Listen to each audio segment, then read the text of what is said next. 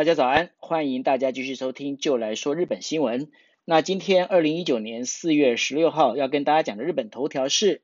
啊，Docomo 手机他们宣布通讯费要降四成左右，那每年至少会减少四亿日元的收入。那日本电信业者呢，他们实行手机跟门号绑定的这样的一个做法哦，其实已经行之有年了。那去年在日本官房长官在一次记者会上面就说了哈，就说电信业者他们应该还有四成以上的降价空间。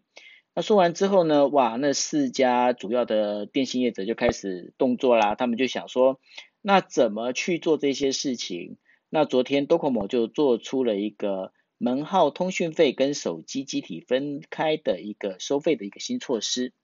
那在新实施的一个新的费率当中呢，它是以通讯量的多寡来核定费用的高低。它不同于就是因为台湾其实是一个比较畸形的现象，台湾的上网大部分有很多都是吃到饱，但是日本的手机呢，在上网通讯费上大概是每一个 gigabyte 它就做一个阶段，所以他们的收费标准大概分成四个阶段。那他们会做这些决定，是因为呢，其实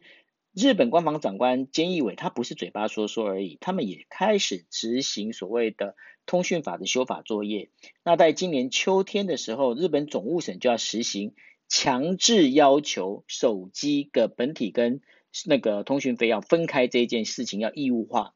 那所以呢，现在通讯业者当然大家也就急啦，急了就赶快去。把这一些过去的这些方式整个改掉，那为什么会有这样改掉的一个原因？其实有一个主要的一个社会现象，就是现在其实不管是 Apple 手机或者是 Samsung 的手机，新的手机越来越没有所谓的魅力。那开始有很多日本人，他们开始回头去使用